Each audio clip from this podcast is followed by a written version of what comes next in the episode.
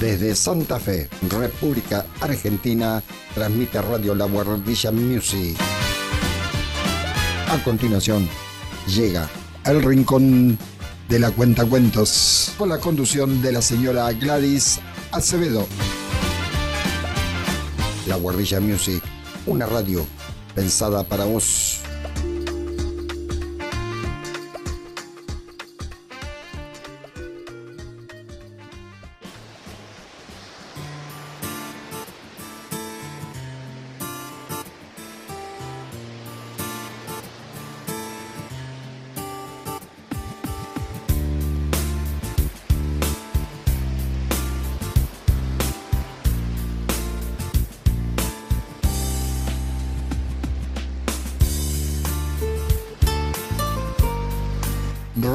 La Guardilla Music se complace en presentar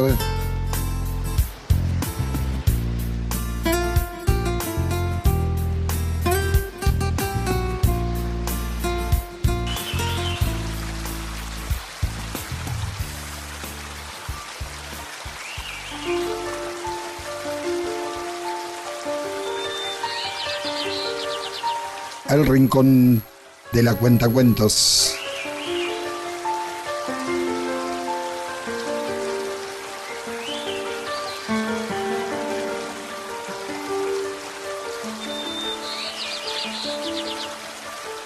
conducción de la señora Gladys Acevedo.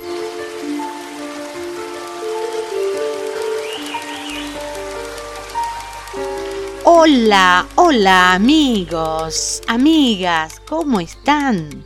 Un nuevo encuentro acompañados por el saludo en quichua santiagueño de Irupé y Ramiro.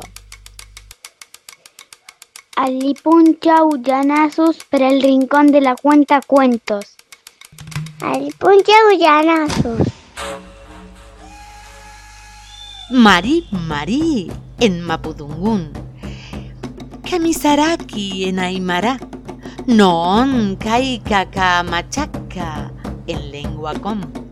Mbaem Paricocha, amigo, en guaraní. Jalana, inshallah Mahuac Ek Tankaj en Querandí y Charrúa. Cada miércoles los saludos con la ronda de palabras regalando alegrías a través de latinos americanos. Y con la disculpa de la pronunciación, pero es una manera de unir nuestros corazones. Entonces, con la esencia de los pueblos, atravesando el tiempo y el espacio, juntos, vos, allí donde te encuentres, la cuenta Cuentos Gladys Acevedo desde Salzacate, pueblito antiguo del oeste cordobés, y Marcelo Isabela desde Santa Fe, Argentina, en un abrazo empalabrado. ¿Qué les parece? Nos preparamos para otro encuentro de la segunda temporada. Abrimos la puerta del rincón de la cuentacuentos con tu sonrisa. Nada puede hacerme más feliz que verte sonreír cada mañana mientras vas vistiendo el mundo de un color que nos encanta. En estos tiempos de turbulencia, de sombras que intentan apagar la luz de nuestros corazones, como siempre digo, una sonrisa se convierte en antorcha para llevar a los cuatro vientos aromas de paz, brisas de comprensión, de verdad, de entendimiento. Y es así como el rincón de la cuenta cuentos, pensado justamente para construir en todos un espacio de reflexión y placer. y ese placer por la música, los conocimientos, en fin, todo lo que de a poquito va apareciendo durante este encuentro.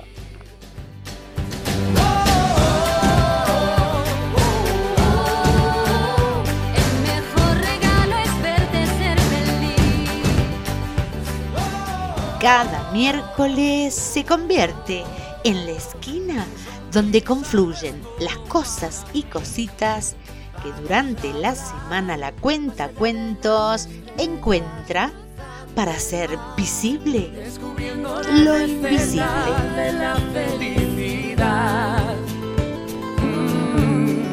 Sonreímos más.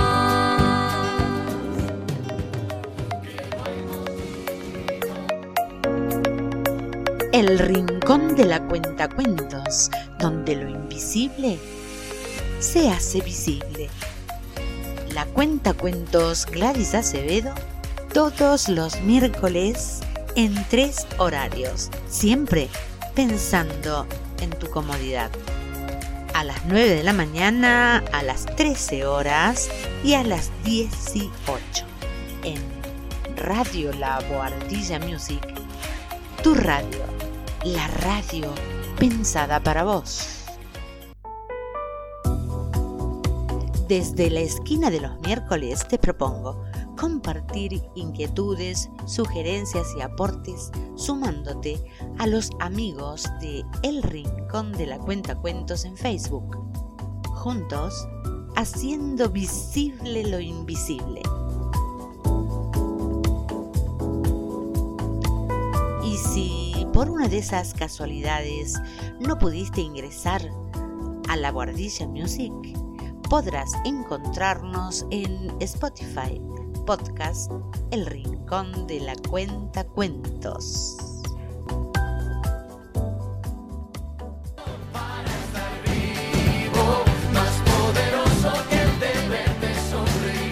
Así que bueno, ahora disfrutemos de la sonrisa, dibujamos y con un gracias. Un gracias para vos que abrís la puerta todos los miércoles para para que podamos encontrarnos, para estar allí, eh, por este instante, renovando este presente con nuestras sonrisas. Así que mm, desde donde te encuentres, bienvenido, bienvenida.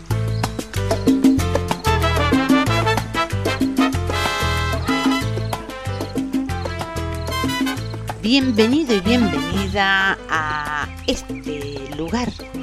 Bienvenidos al Rincón de la Cuenta Cuentos, que comienza todos los miércoles con una reflexión. Eh, quiero agradecer a el señor Jorge Arroyo de Santa Fe, mm, quien compartió en Facebook, en su, en su muro, eh, este poema maravilloso de Hamlet Lima Quintana. ¿Quién no conoce? Hay gente que con solo decir una palabra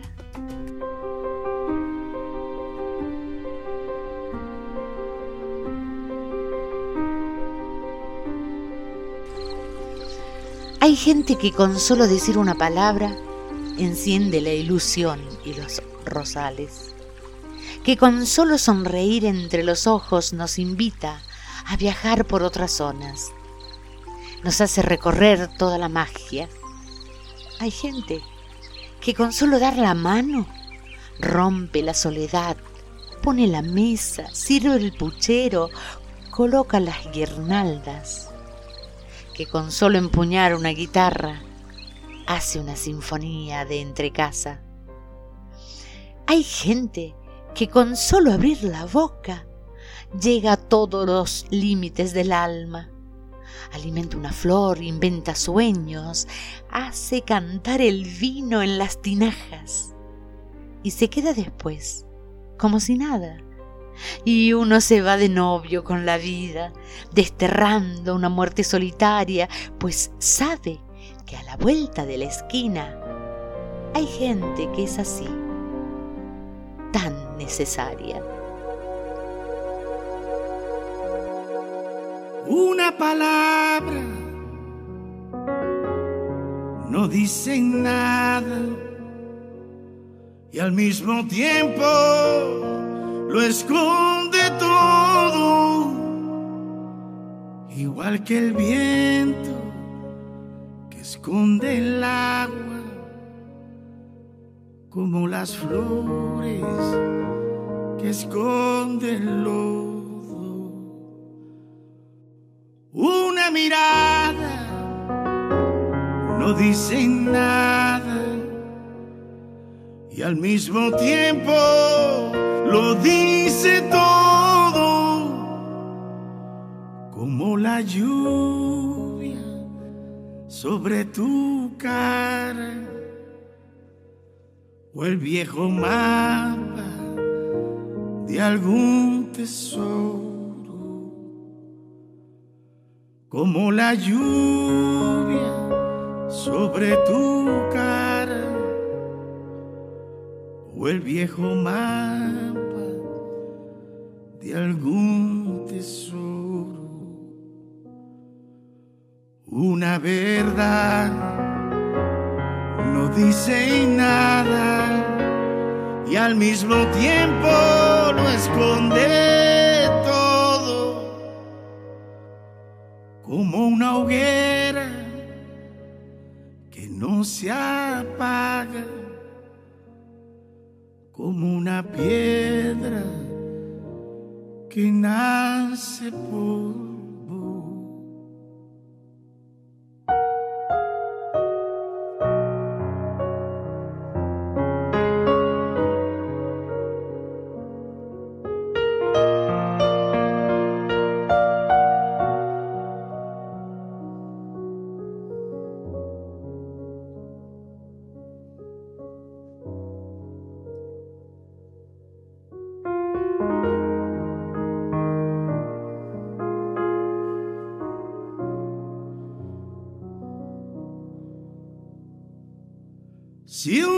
me faltas, no seré nada.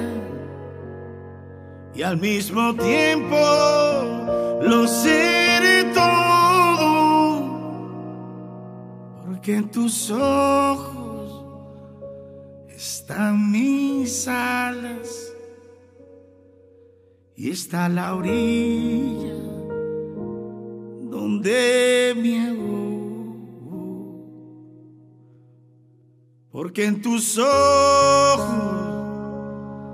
están mis alas y está la orilla donde me ahogo. Y desde la palabra abriendo la puerta del rincón de la cuenta cuentos, ¿qué te parece que desde tu lugar juntos construyamos un puente. Si te veo amor del otro lado, no voy a dudar. Todo lo que veo, más todo lo que siento. Si te veo amor del otro lado, yo voy a cruzar. Todo lo que tengo es todo lo que intento. Un carnaval, un río bravo, una calle en contramano, un hospital abandonado, la oscuridad. De corazón yo voy andando de tu mano. Sí, un puente con el alma que nos llene de luz. Un puente desde donde podamos vibrar con los latidos de la vida. Sí, una bella canción para viajar, para cruzar tiempos y distancias. Bienvenidos a este nuevo programa con Hacer un puente. Si te veo amor del otro lado, no voy a dudar. Todo lo que veo, más todo lo que siento. Si te veo amor del otro lado, yo voy a cruzar. Todo lo que tengo es todo lo que intento carnaval, un río bravo, una calle en contramano, un hospital abandonado, la oscuridad. De corazón yo voy andando de tu mano.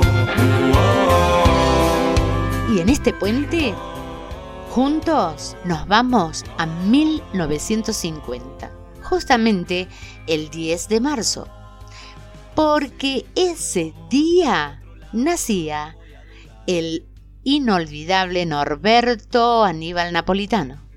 Sí, más conocido como Papo. eh, y apodado El Carpo. Fue un guitarrista, cantante, compositor argentino de rock.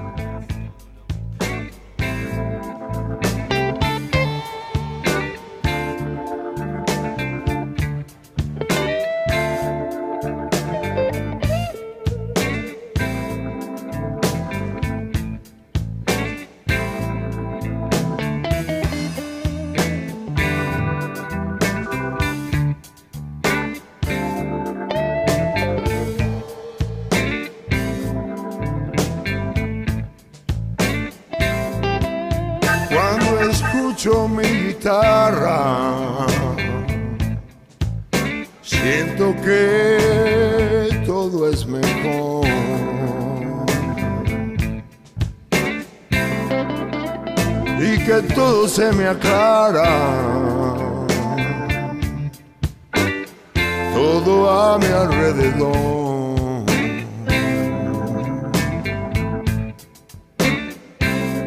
Es como escuchar distinto es como escuchar mi voz.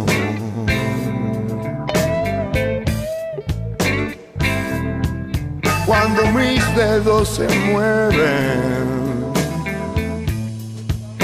en su fino diapasón.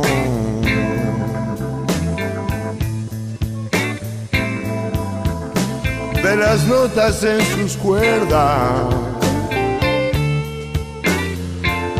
hay una conversación.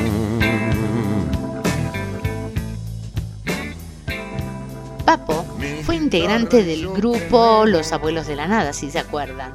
Engranaje, Los Gatos, Conexión número 5 y la pesada del rock, del rock and roll. Fundó Papos Blues en los 70 y fue uno de los fundadores del género musical conocido como rock de Argentina a fines de los años 60. Qué lindo escuchar a Papo. Así es perfecto. Y así es como quiero yo.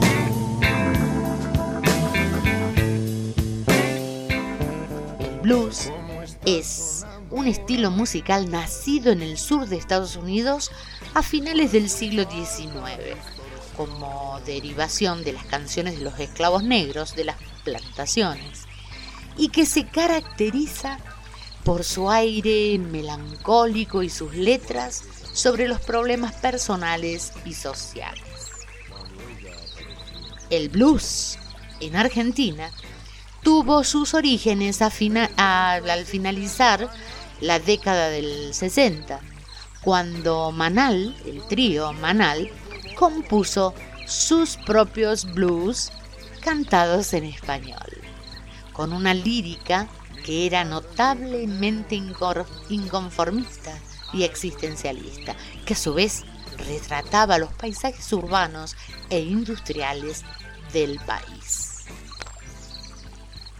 Juntos, a la par, lo recuerdan, compartimos. Esta canción este, fue escrita por el conocido Julie Ruth, Julio César Rutigliano, eh, un conocido bajista y guitarrista argentino de country, de rock y blues. Sí, disfrutemos juntos a la par y papo. Le he pedido tanto a Dios que al final oyó mi voz. Por la noche más tardar, yendo juntos a la paz. Cartas de amor en el juego se secan con el sol. Lejos de la gran ciudad, ella es mi felicidad, nada como el juntos a la par. Nada como el juntos a la par. Ir caminos de desandar. Pero no, no lo perdí, ese héroe que hay en mí, nada como ir juntos a la paz.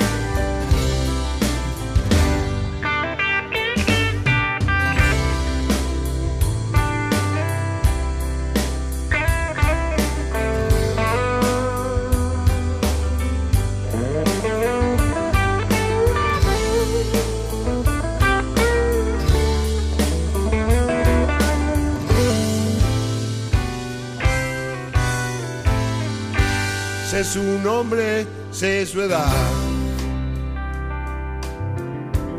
y sus gustos en la intimidad. Cuando un corazón se entrega y el mañana nunca llega, ¿qué más puedo hacer? Nada como ir juntos a la paz. Caminos de desandar. Pero no, no lo perdí, es el héroe que hay en mí, nada como ir juntos la paz. El honor no lo perdí, es el héroe que hay en mí, nada como ir juntos la paz. Hermoso, hermoso realmente. Y en el paso por este puente que estamos creando, me pareció oportuno también recordar esta canción que ha sido interpretada a lo largo y a lo ancho de nuestro planeta. Empecé mucho con música, ¿eh? A ver, cada uno, cada intérprete de esta canción que se hizo mundial, cada intérprete eh, prende sus sentimientos y emociones en los versos y en la melodía. A ver, sí, está el día que me quieras. Interpretada por Luis Miguel.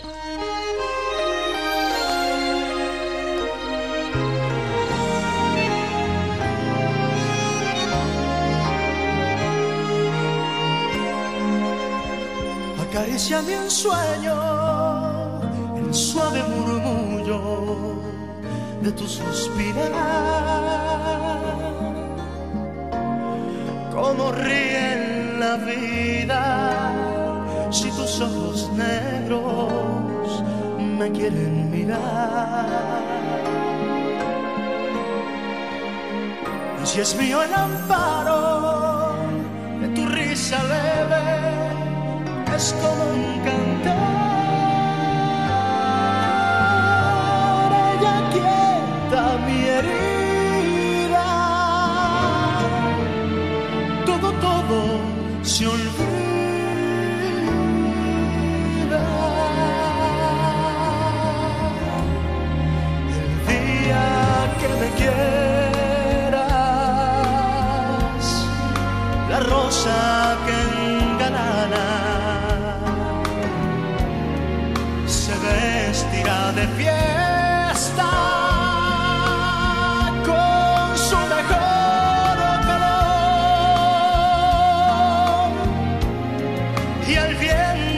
campanas.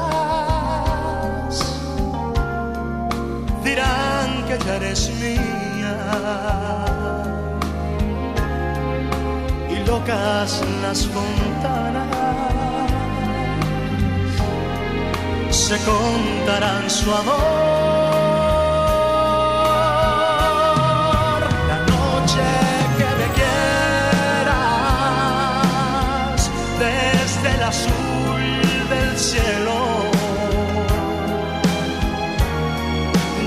Las estrellas celosas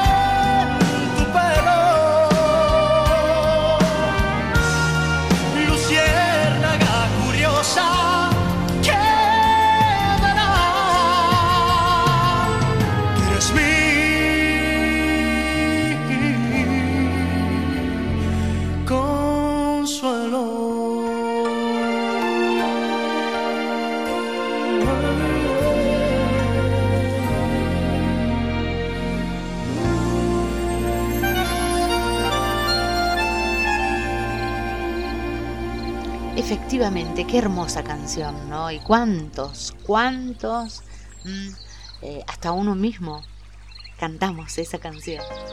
El día de que me quieras es una famosa canción con música compuesta por Carlos Gardel y la letra de Alfredo Lepera, con arreglos musicales de Terik Tucci. Fue grabada por primera vez en New York el 19 de marzo de 1934 bajo el sello RCA Victor en disco Shellac a 78 RPM. ¿Se acuerdan? Ah, yo sí soy de esa época y me acuerdo. No soy del 34, pero 78 recuerdo muchísimo. Cómo ha cambiado todo, ¿no? En el lado B del disco venía Volvió una noche, también con la letra de Alfredo Lepera y compuesta por Carlos Gardel.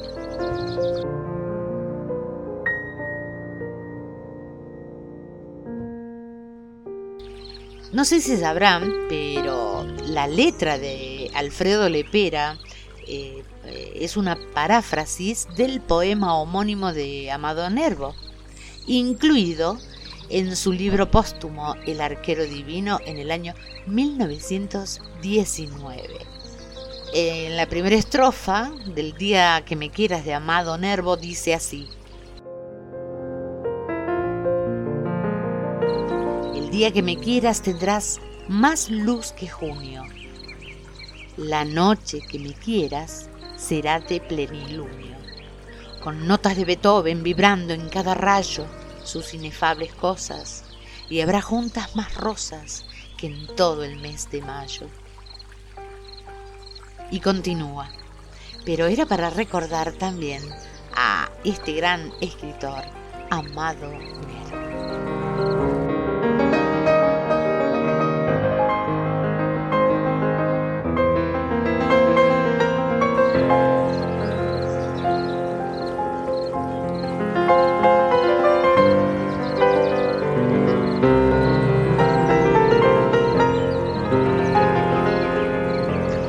Como caminando así eh, sobre el pentagrama que es en este momento es nuestro puente, caminando entre notas y versos también.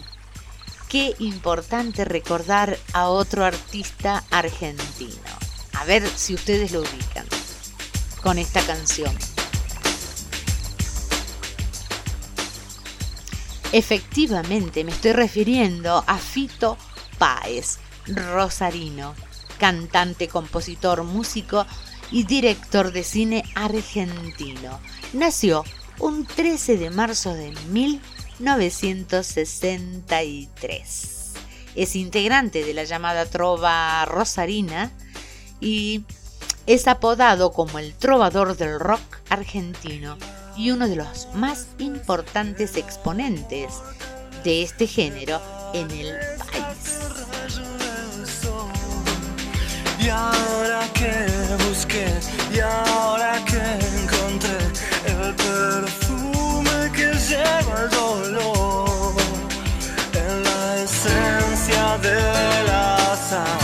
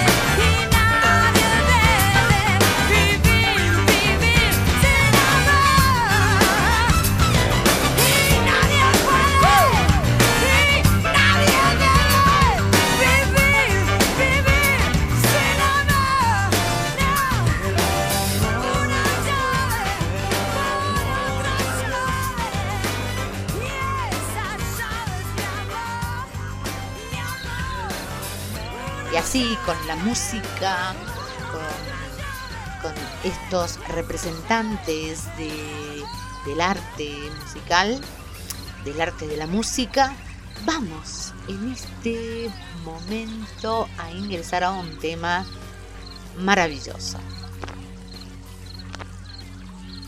Escuela encierra el corazón de las comunidades, el latido permanente de cada pueblo, paraje o ciudad. En ella confluyen indefectiblemente los actores, alumnos, docentes, comunidades, autoridades, instituciones, en fin, todos, quienes, generación tras generación, mantejiendo con su protagonismo la historia del lugar desde las aulas. Desafíos, triunfos, soledades, silencios, indiferencias, transformaciones y todo aquello que va configurando este nuestro presente. Cada uno en su tiempo y en su lugar va dejando una huella y se transforma en el hacedor de su propia comunidad. Y es así como a lo largo y a lo ancho de nuestro territorio las semillas sembradas en un tiempo y las de hoy florecen en el espíritu de hombres y mujeres que buscan sus destinos, pero sin olvidar que alguna vez la llamita del conocimiento se encendió al compás de la campana, tintineando bajo el aleteo de la celeste y blanca. Toda esta introducción es para acercarnos, así honrando la vida, al 14 de marzo, Día de las Escuelas de Frontera esa línea, esa línea visible o invisible, como ustedes gusten tomarlo, que une nuestro país, nuestra querida Argentina, con los países hermanos, Chile, Bolivia, Paraguay y Brasil.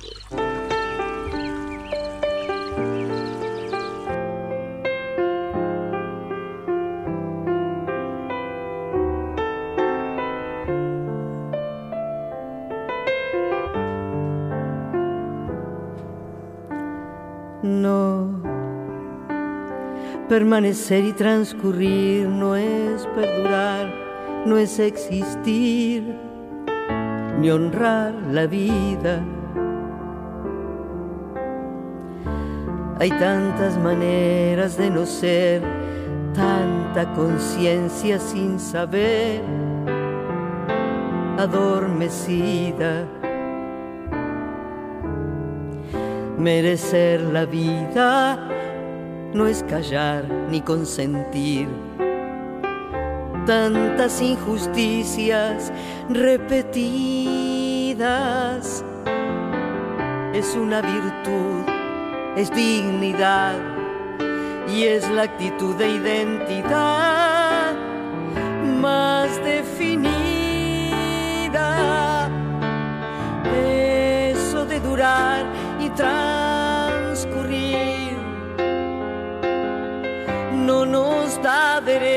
a presumir, porque no es lo mismo que vivir, honrar la vida.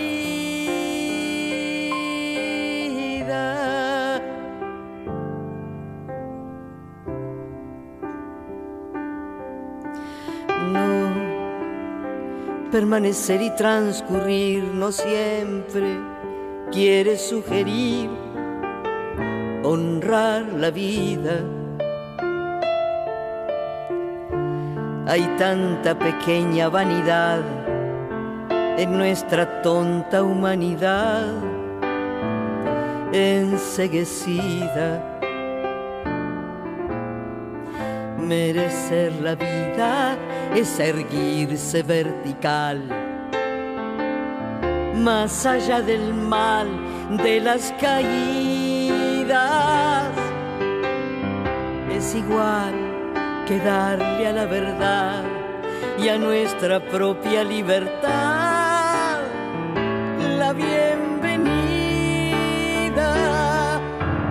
Eso de durar y transcurrir no nos da derecho a presumir, porque no es lo mismo que vivir, honrar la vida,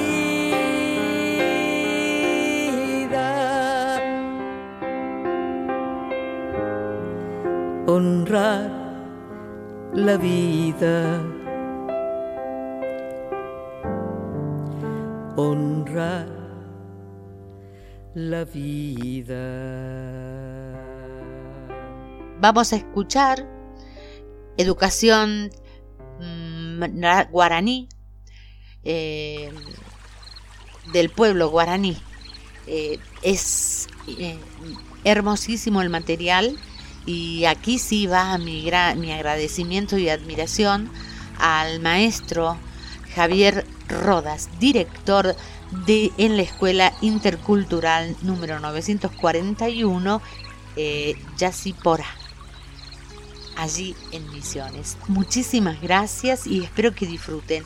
Esto es una manera de acercarnos, de honrar a tantas maestras y maestros que están a lo largo de todas las fronteras eh, de nuestro país.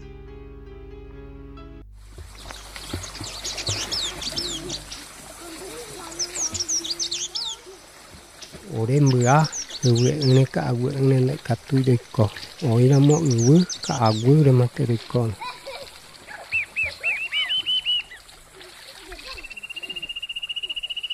como eran los bugas antes, nuestra historia.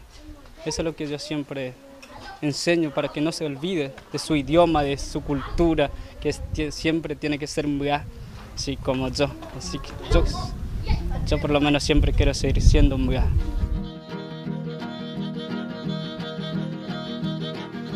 Ellos llegan a la escuela con una visión diferente y las expectativas que ellos tienen son completamente diferentes a nuestras expectativas y nosotros metemos muchas mucho la pata, digamos, hasta que y seguimos metiendo seguramente, pero bueno, con el tiempo y con la experiencia vamos aprendiendo y aprendemos juntos. Acá en estas escuelas aprendemos todos los días, los chicos y nosotros.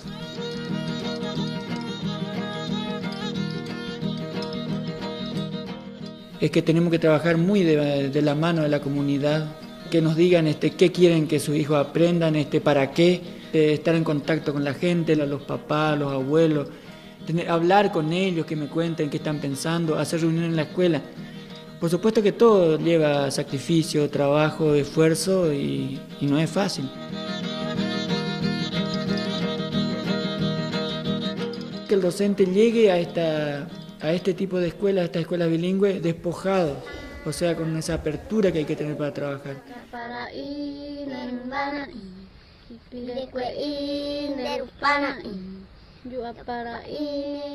Generalmente llegamos con prejuicio, que es lo que nos da nuestra sociedad, de los aborígenes, ¿no? de los indios, de, que nos criamos escuchando, que son sucios, vagos, haraganes, este, inclusive hasta que ni son humanos, como algunas, muchas veces escuchamos.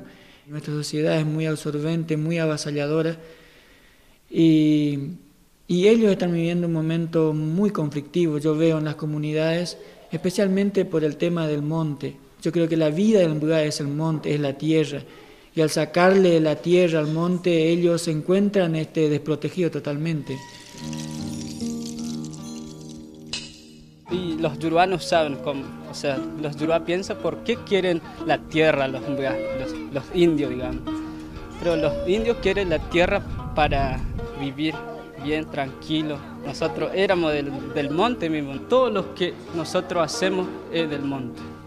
Nosotros vivimos con la naturaleza.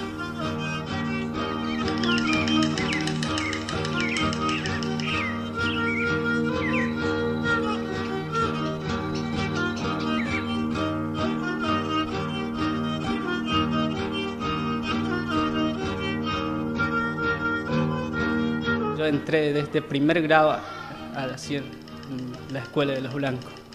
Desde primer grado. Siempre me discriminaba los chicos. Cuando llego a la escuela me decía indio. Está muy fuerte la discriminación. Tiene mucho que ver en la historia. Es un problema de toda la sociedad, creo también. Para mí que todos somos iguales. No, nadie son mejor para mí. Así siempre mi abuelo me decía cuando yo era chico, cuando yo tenía 5, 6, 7 años, para no discriminar a la gente, ni a los viejos, así a los ancianos. Todos somos iguales. Siempre me decía eso. Por eso, cuando me discrimina, yo siempre no, ando bien, digamos. Ni no tengo más cómo estudiar, porque tengo vergüenza, como que me trata de menos. Eh, yo en caso personal siempre lo digo, este, en la escuela a mí me, cuando yo, yo fui a esquina corriente, me eduqué en esquina, este, salí y me recibí de docente pensando que no había más aborígenes, o sea, porque los indígenas fueron. Y después cuando fui a Formosa a trabajar como docente ya, descubrí que había indígenas todavía, y muchos, o sea, grandes comunidades. Y bueno, o sea, y desde ahí uno empieza su, su experiencia y nosotros éramos de acá mismo, nosotros no éramos extranjeros. Era de acá, de argentino, esa América, nosotros estábamos acá. Destruyeron a la gente, o sea, a los mis parientes, a mis familiares, que maltrataron, mataron. Cuando yo entraba en la escuela, una profesora decía que los indios, o sea, los bugas, eran originarios. Bueno, entonces algunos yurubas con discriminación decía que era, pero ya ahora ya no es más. Algunos dicen esas cosas. Pero a mí, a mí siempre me gusta, me encanta que siempre hable de mi cultura, de mi historia, cómo, cómo fue antes. Mi abuelo siempre decía también, algunos piensan los yurubas que algunos no estudian y no saben, pero no es así. Los Mbuyas saben, tienen memoria, tienen cabeza todo para pensar y sentir. Y también ese gobierno no, no quiere reconocer. ¿Acaso que él es tan grande ahí? Ese no es nada, ese es un hombre nomás que está ahí. ¿Por qué no se dan en cuenta él lo que está haciendo por los pobres? Todos estamos, los que estamos acá en la Argentina, todos los que, los que viven aquí en el, en la tierra. Somos de pasajeros. ¿Por qué vamos a pelear? ¿Por qué, ¿Por qué él está tan duro ahí? No quiere ayudar a los pobres, no quiere firmar por nuestros derechos, vamos a decir. Eso es lo que pasa hoy en día.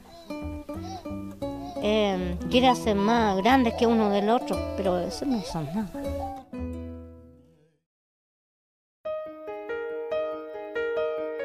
Nosotros estamos viviendo porque Dios es grande. Dios le ama a todos. Por eso le mandó acá en la tierra a nosotros vivir un tiempito así. Vivimos un poco tiempo y cuando llegue la hora que, tenemos que ir con Dios, tenemos que morir. Dejar nuestro cuerpo viejo que nos sirve. Nuestro Espíritu Santo que está dentro de nuestro corazón, ese sirve. Ese se va a donde está nuestro Dios.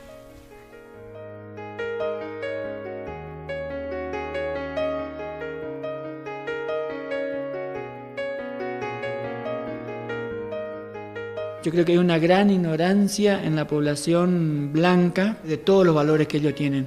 Ellos en su casa, en su forma, en su organización, eh, está muy presente la educación. Los niños son muy respetados y a, la vez muy bien educados. Y es algo que, yo aprendí acá en esta comunidad, es el tema del valor por la naturaleza que ellos tienen.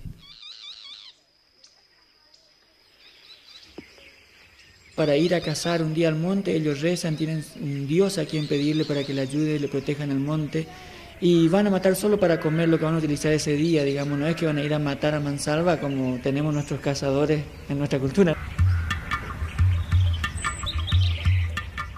Eh, la espiritualidad de que ellos tienen, de vivir eh, con la tierra. La tierra tiene un valor enorme para ellos. Inclusive un anciano nos dijo una vez acá, yo no entiendo cómo estos blancos pueden este, vender la tierra en pedacitos y adueñarse si la tierra no es nuestra, sino que nosotros somos de la tierra. O sea, con eso me dijo un montón de cosas que uno le hace reflexionarnos. Lo de la integralidad con que ellos ven el mundo, digamos, nada va separado. nosotros tenemos parcela en nuestra forma de vivir. Ellos No, creo que va todo muy junto en los juegos, la educación, la espiritualidad, este, la forma de vivir de ellos. La educación se da en forma íntegra también. Y yo estoy inmerso en esto con mi familia, vivimos acá en la comunidad y puedo asegurar que vivimos felices.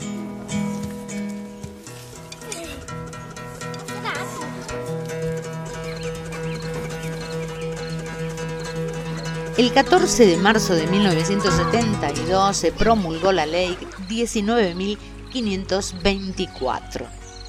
El objetivo, proteger, organizar y brindar los materiales y condiciones necesarias para el desarrollo y óptimo funcionamiento de escuelas ubicadas en zonas y áreas de frontera, ya que ningún argentino debe dejar de asistir a clases por más alejado e inhóspito que sea el lugar en que habite.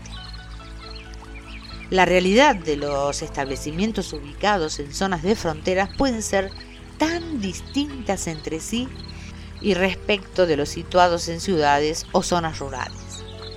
El personal docente que los conforma, a veces integrado solo por una maestra o maestro, pueden cumplir numerosas y diferentes funciones de tipo extraordinario, por lo que la organización y normativa dispuestas para estos colegios deben adoptarse características especiales y una aplicación flexible.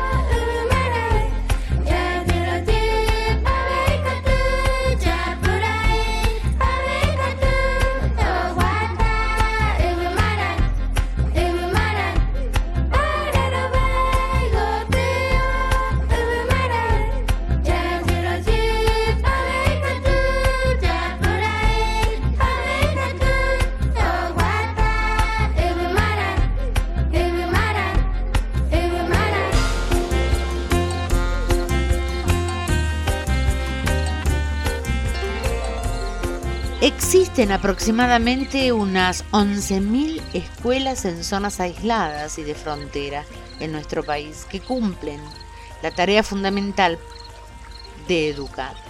Estos establecimientos educativos suelen estar en zonas muy aisladas y prácticamente de un acceso muy complicado. Y muchos de sus alumnos, los, que, los niños y niñas que concurren a ellas, tienen que eh, recorrer enormes distancias todos los días para poder acceder a la educación básica. Las escuelas de frontera son quizás el más claro ejemplo del sacrificio, la apertura y respeto por la diversidad cultural que una comunidad educativa debe tener para que no quede nadie afuera. Por lo tanto, estas escuelas han sido especialmente reconocidas e integradas al sistema educativo nacional. Y no fue ni más ni menos que la aceptación y actualización de los renovados desafíos que presentará siempre la realidad educativa.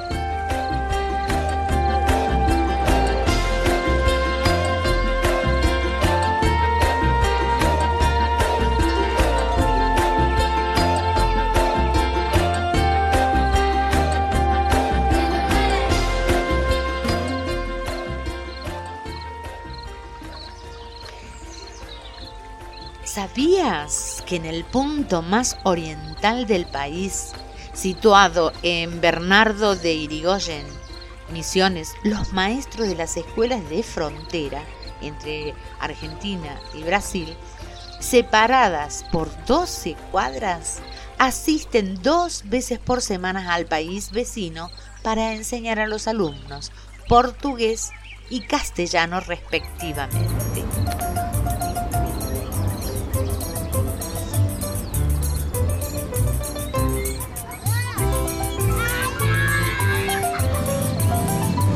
Juan Carlos Morinio, soy director de la Escuela de Frontera de Jornada Completa número 604, ahora también bilingüe intercultural número 1 de Bernardo Irigoyen, que es donde estoy parado. Y acá a la izquierda tenemos eh, Brasil.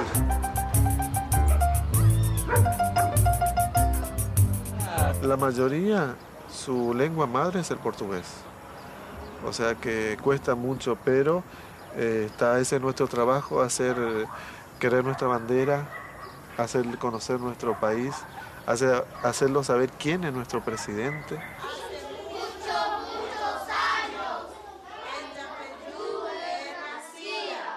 en un pueblo convertido al noreste de Argentina. A la mañana se dictan las áreas curriculares como siempre.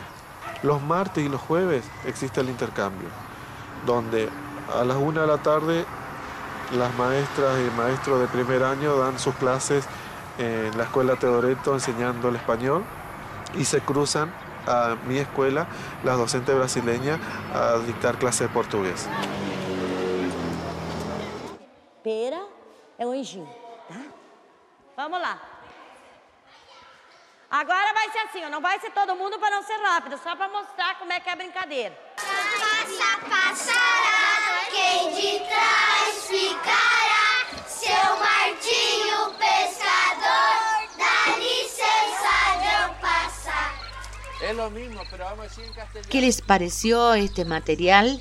Eh, gracias a la tecnología pude acceder a algunas experiencias. Agradezco tener eh, esta posibilidad para compartirlas con ustedes.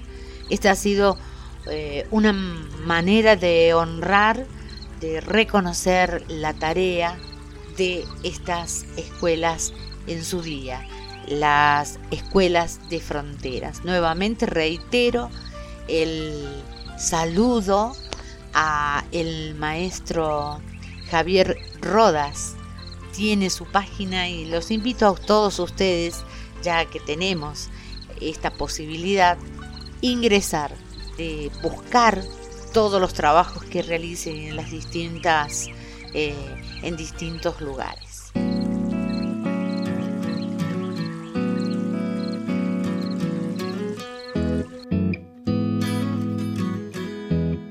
Hoy es un día distinto.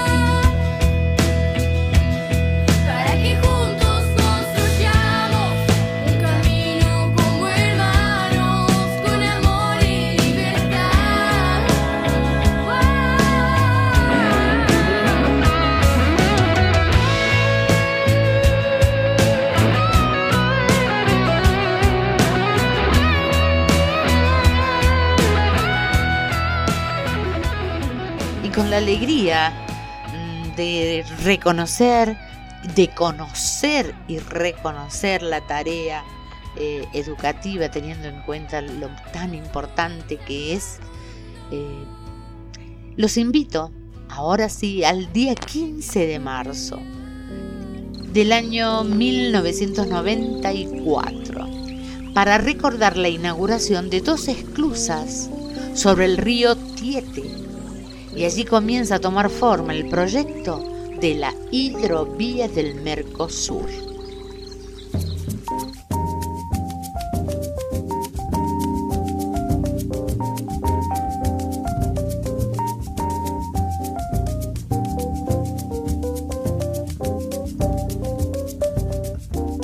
Comencé con Antonio Carlos Jobim interpretando Brasil.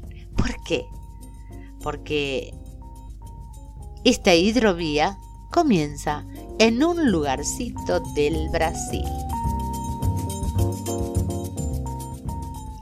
¿Ustedes saben cómo se llamaba Brasil antes?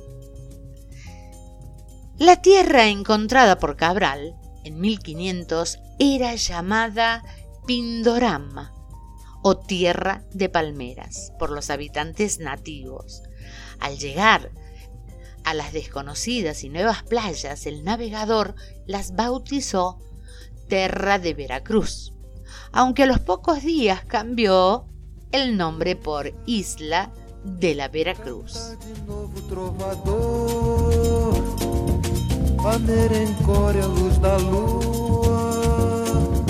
toda canción do seu amor. ¿Cuántas culturas tiene Brasil?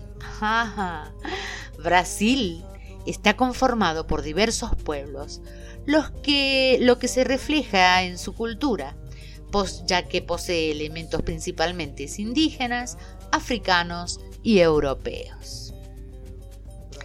¿Te preguntaste alguna vez cómo era Brasil antes de la conquista? Bien.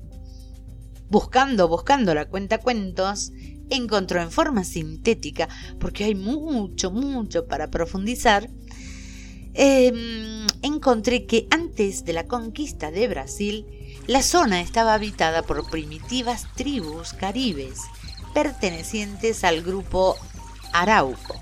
Y más al sur, eh, por el importante grupo lingüístico de los Tupí Guaraní.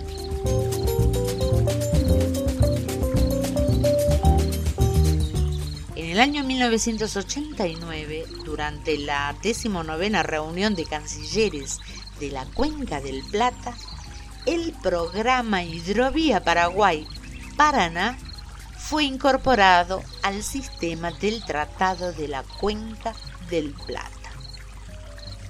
En junio de 1992, Argentina, Bolivia, Brasil, Paraguay y Uruguay suscribieron en Las Leñas, Mendoza, el acuerdo de transporte fluvial por, hidro, por la hidrovía Paraguay-Paraná, Puerto Cáceres, Nueva Palmira, denominado Acuerdo de Santa Cruz de la Sierra. Este sistema hídrico comienza en el extremo norte en el puerto de Cáceres, Brasil, por eso comencé hablando de Brasil, sobre el río Paraguay y está conformado por el río Paraguay, Paraná y Plata con una extensión de 3.442 kilómetros desde su comienzo en el puerto de Brasil hasta el puerto de Nueva Palmira en Uruguay. Viajando voy yo por mi pueblo, que me dibujen sus paisajes, sentimientos de una nación que no se achica, que te recibe con la sopa y con la chispa.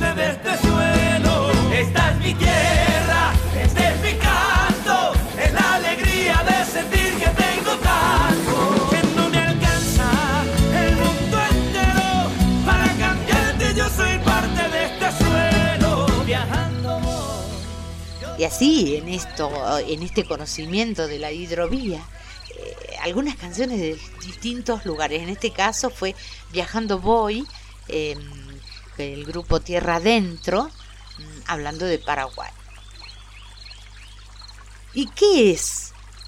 A esta altura nos tenemos que preguntar qué es la hidrovía Paraná-Uruguay. Es uno de los mayores sistemas navegables del mundo compartido por los países que mencioné. Eh, van desde Puerto Cáceres en el Mato Grosso do Sul, en Brasil, y como ya les dije, hasta Uruguay. Esta hidrovía consiste en la construcción de un canal navegable por los ríos Paraguay y Paraná y algunos de sus afluentes. El objetivo principal es que puedan navegar barcazas de gran calado y grandes volúmenes de carga los 365 días del año. Sumaya Andina, cariñito. Preciosa esta canción desde Bolivia.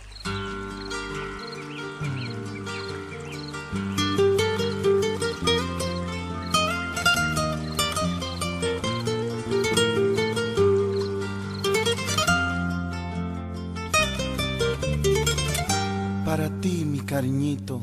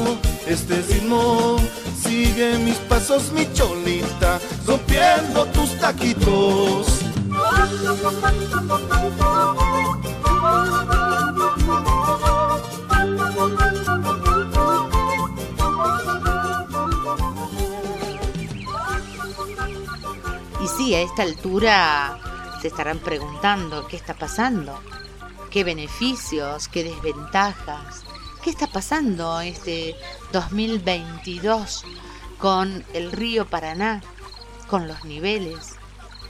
Y de acuerdo a la- al momento en que se firmó este tratado, eh, el proyecto determinaba que los eh, beneficios que, traen consigo las hidrovías.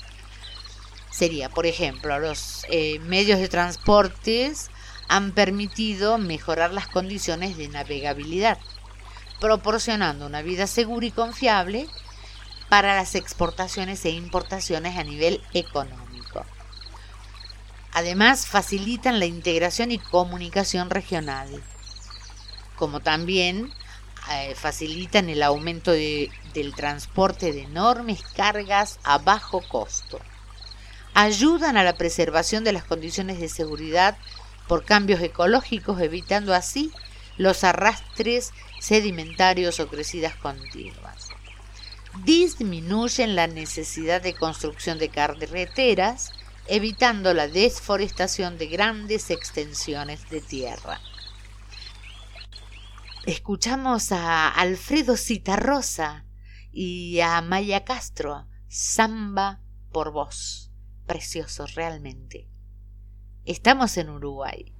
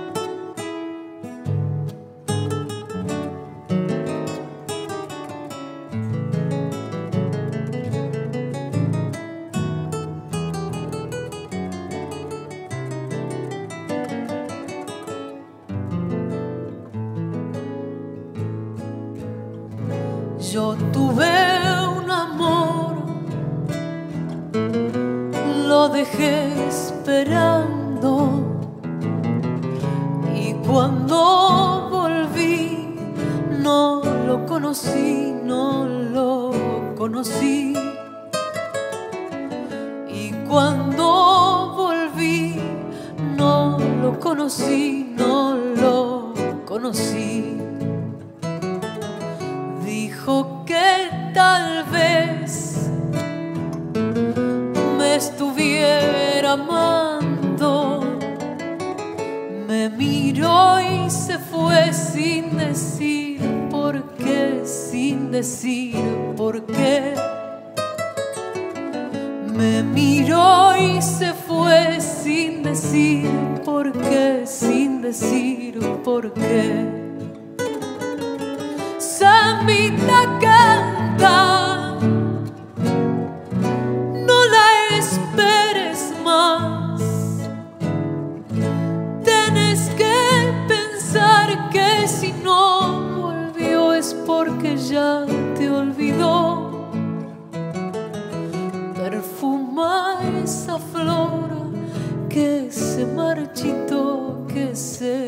marchitó. Perfuma esa flor que se marchitó, que se marchitó.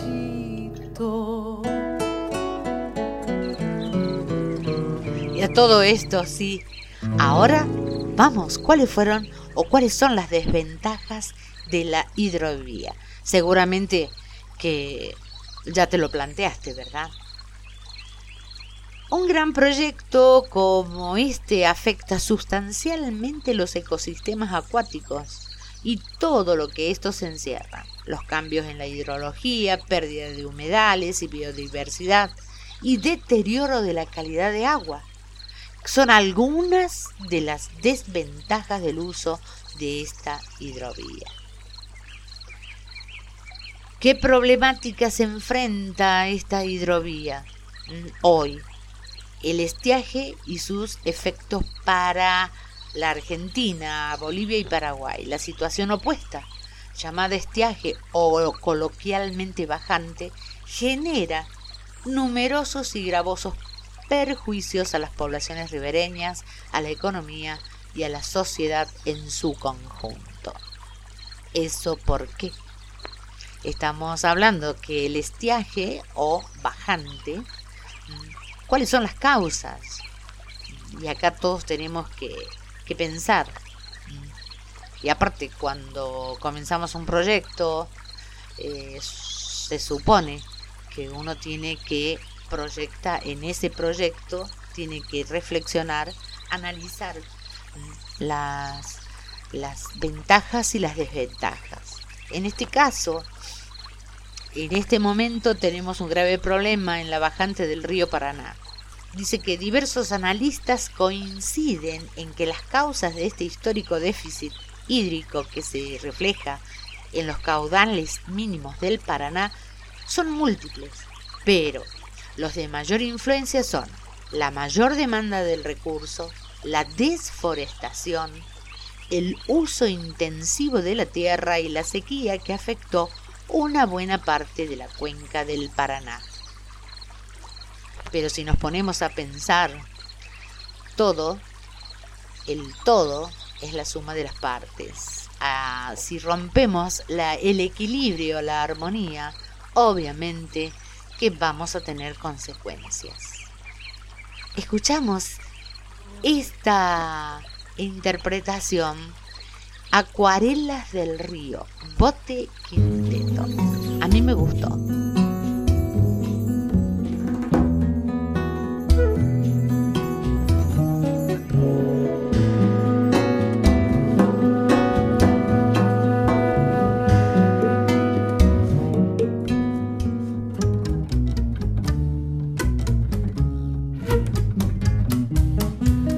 Un canilla poi, una balsa, una guaina, una flora en el río. Un paisaje de cielo reflejan las aguas del gran Paraná. Más allá, Camalote va flotando hacia la orilla. Que aromada de sauces nos invita a soñar acuarela de río que pintas de luces mi dulce romance. En el mundo no hay marco más divino y bello para nuestro amor. Con su sol, con sus fúlgidos matices, con su brisa perfumada en mágico arrebol de un lento atardecer.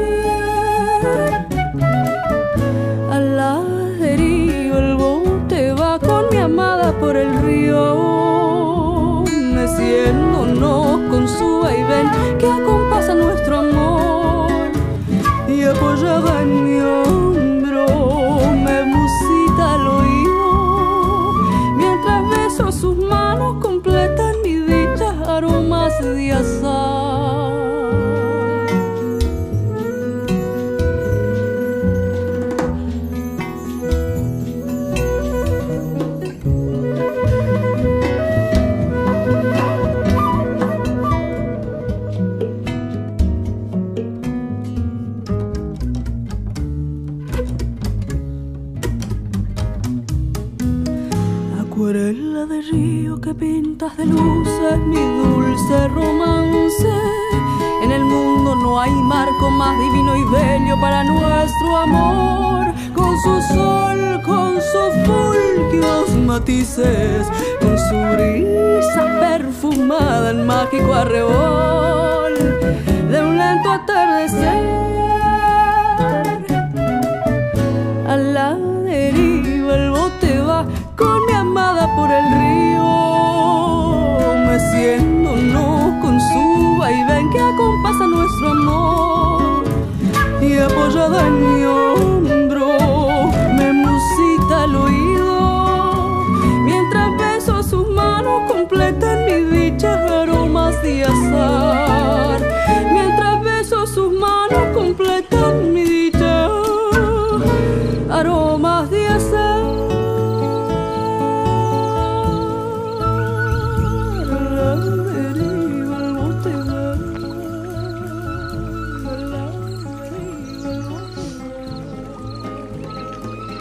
Llegamos al 16 de marzo, justamente hoy, ¿no?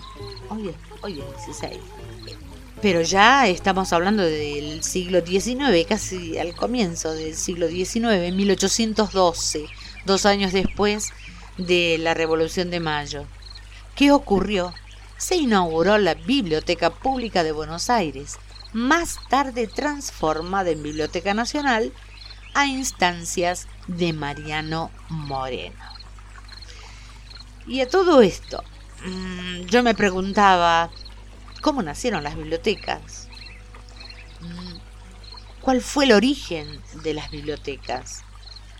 Las primeras bibliotecas abiertas al público datan del siglo XVIII, de la, de la mano de las congregaciones religiosas avecindadas en el país y de la labor desarrollada por la Biblioteca Nacional en cuanto a atención del público.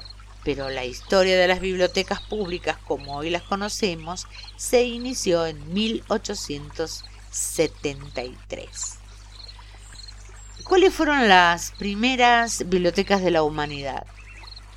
la biblioteca más antigua de las que se tiene noticias data precisamente del tercer milenio antes de Cristo, que estaba en el interior de un templo de la ciudad de Nippur, en la antigua Babilonia.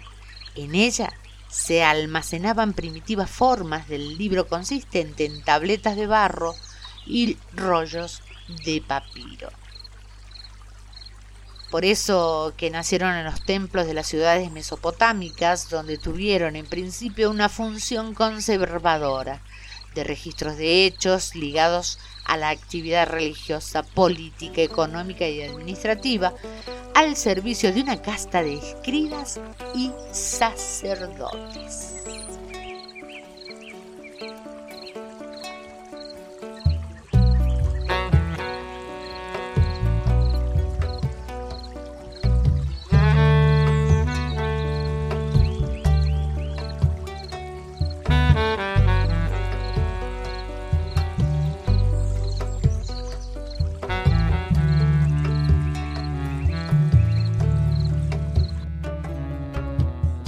Cruzando ríos, andando selvas, amando el sol. Cada día sigo sacando espinas de lo profundo del corazón.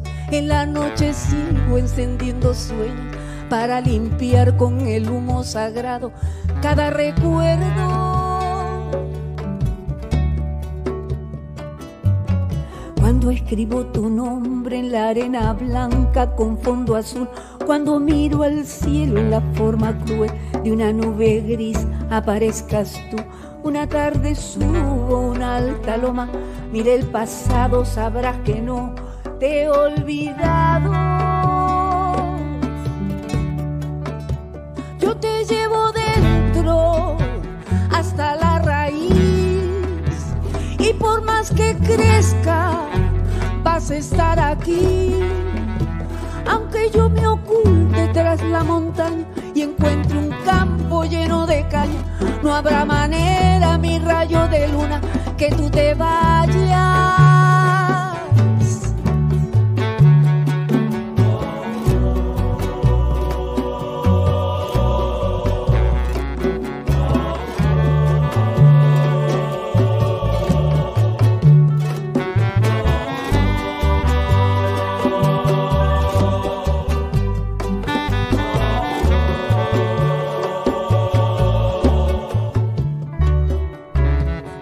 Que cada instante sobrevivido al caminar, cada segundo de incertidumbre, cada momento de no saber, son la clave exacta de este tejido que ando cargando bajo la piel.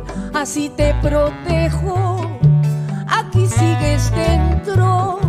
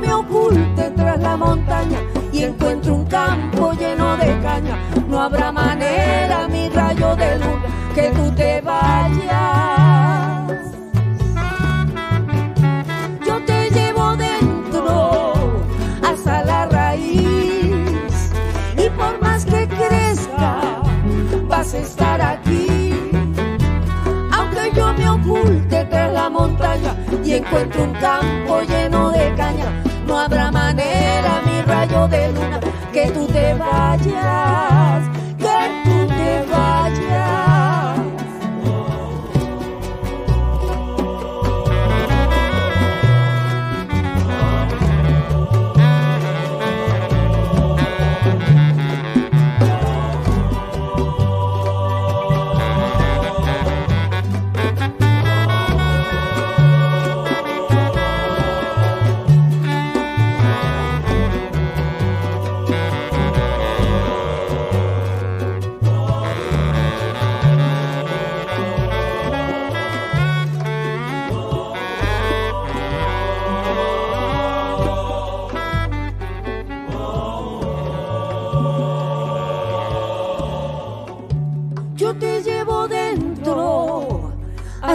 raíz y por más que crezca vas a estar aquí.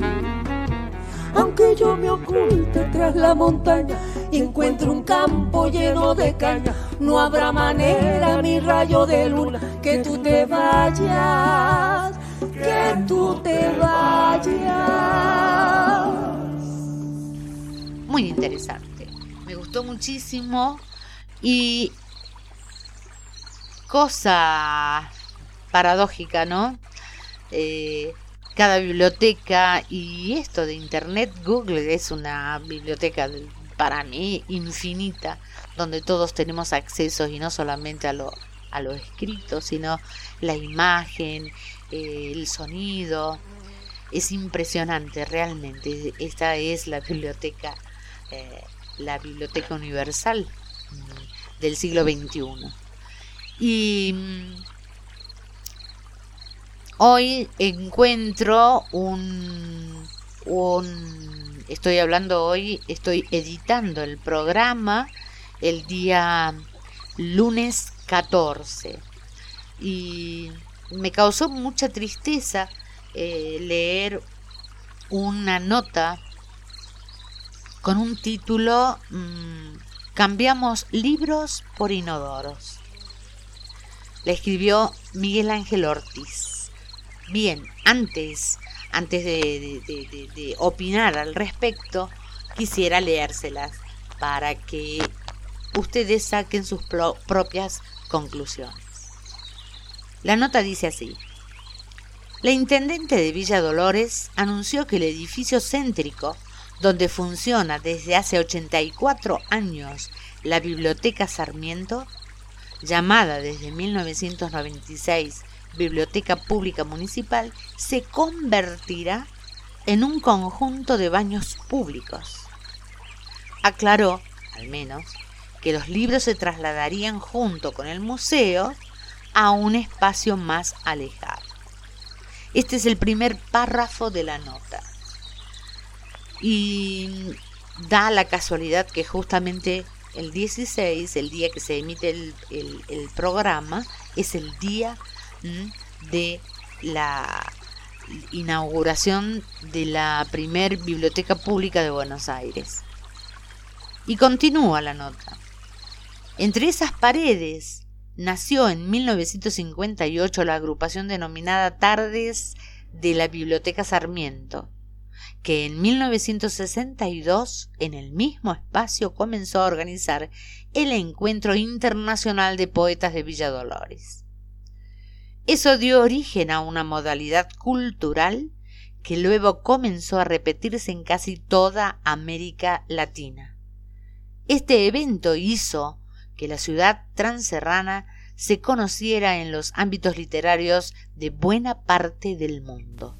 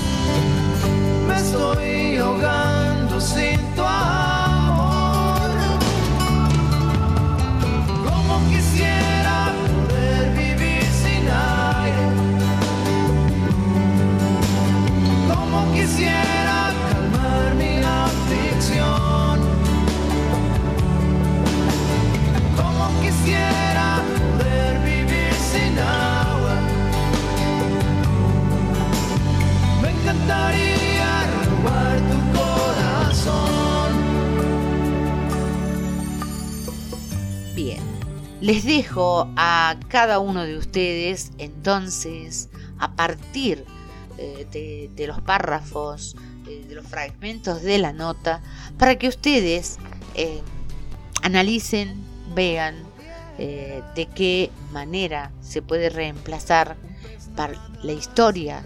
Y estamos hablando de una biblioteca y un museo, realmente.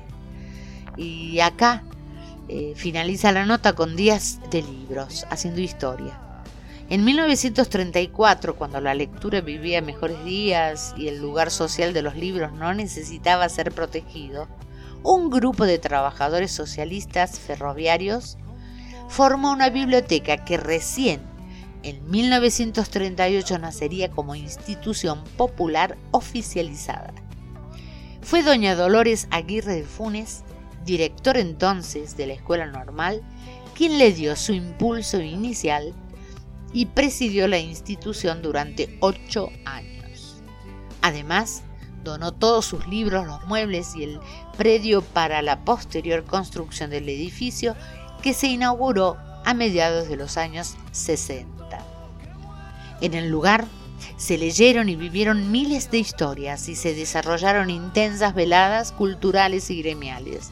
Biblioteca Sarmiento fue también en los años 40 uno de los equipos precursores del básquetbol en Tras las Sierras y su comisión directiva contrató a diversos artistas, entre ellos a Atahualpa Yupanqui.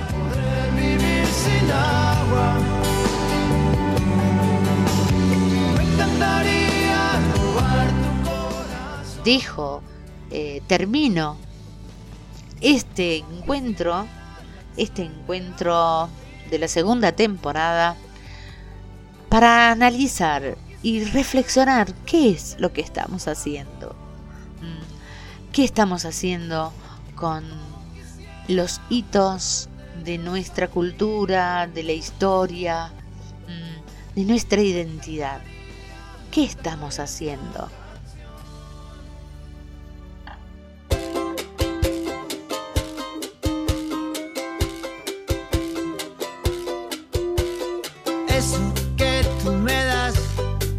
Mucho más de lo que pido. Todo lo que me das es lo que ahora necesito. Eso que tú me das no creo lo tenga merecido. Por todo lo que me das te estaré siempre agradecido. Así que gracias por estar tu amistad y tu compañía. Y como siempre, llegamos al final de este nuevo encuentro. Y me encanta, me encanta decirles que la sonrisa haya despejado cualquier sombra, que la brisa te llene de sonidos mágicos y que cada, en cada parpadeo, descubras la alegría del vivir.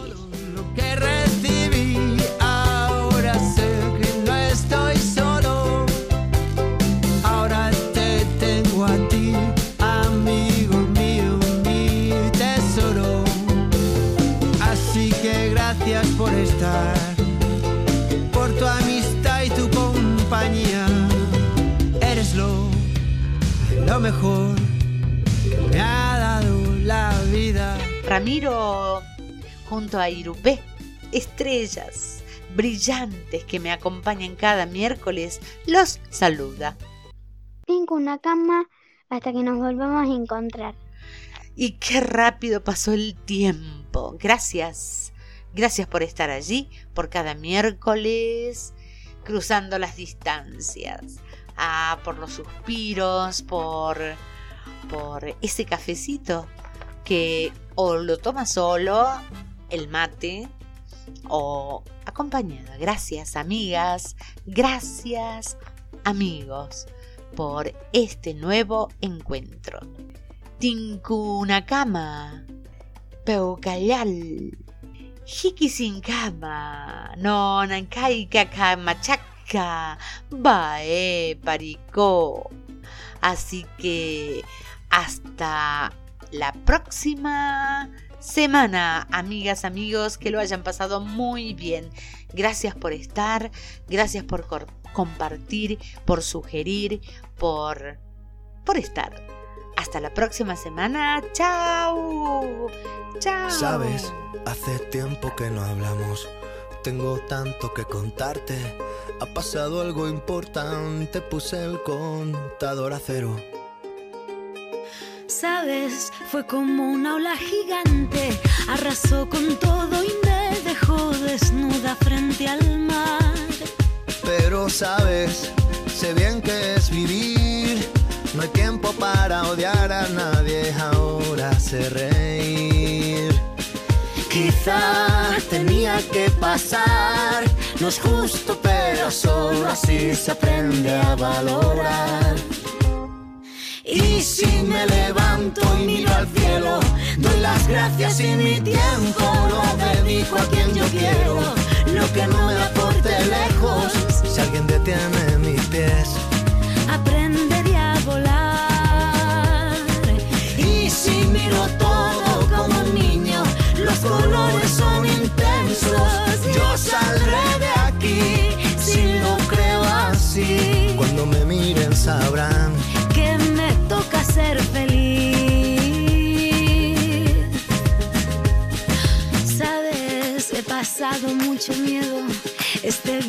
es un abismo. Se me cansa el cuerpo, se me parte el alma y a llorar. Pero sabes, he aprendido tanto, tanto. Esta vida me ofreció una nueva oportunidad. Y ahora sabes, sé bien que es vivir. No hay tiempo para odiar a nadie. Ahora sé reír. Quizá tenía que pasar. No es justo, pero solo así se aprende a valorar. Y si me levanto y miro al cielo, doy las gracias y mi tiempo lo dedico a quien yo quiero. Lo que no me aporte lejos, si alguien detiene mis pies. Aprenderé a volar. Y si miro todo como un niño, los colores son Yo saldré de aquí si lo creo así. Cuando me miren sabrán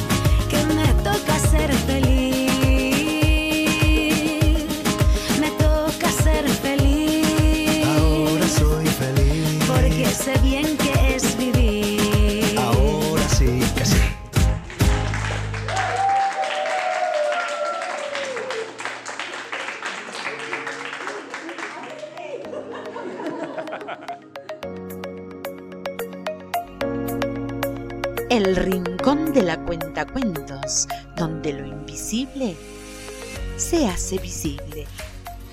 La cuentacuentos Gladys Acevedo, todos los miércoles en tres horarios, siempre pensando en tu comodidad. A las 9 de la mañana, a las 13 horas y a las 18 en Radio La Boardilla Music tu radio, la radio pensada para vos.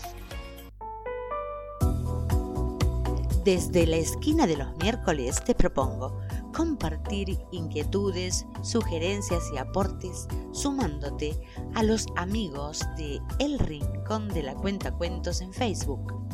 Juntos, haciendo visible lo invisible. Y si por una de esas casualidades no pudiste ingresar a la Guardilla Music, podrás encontrarnos en Spotify, podcast El Rincón de la Cuenta Cuentos.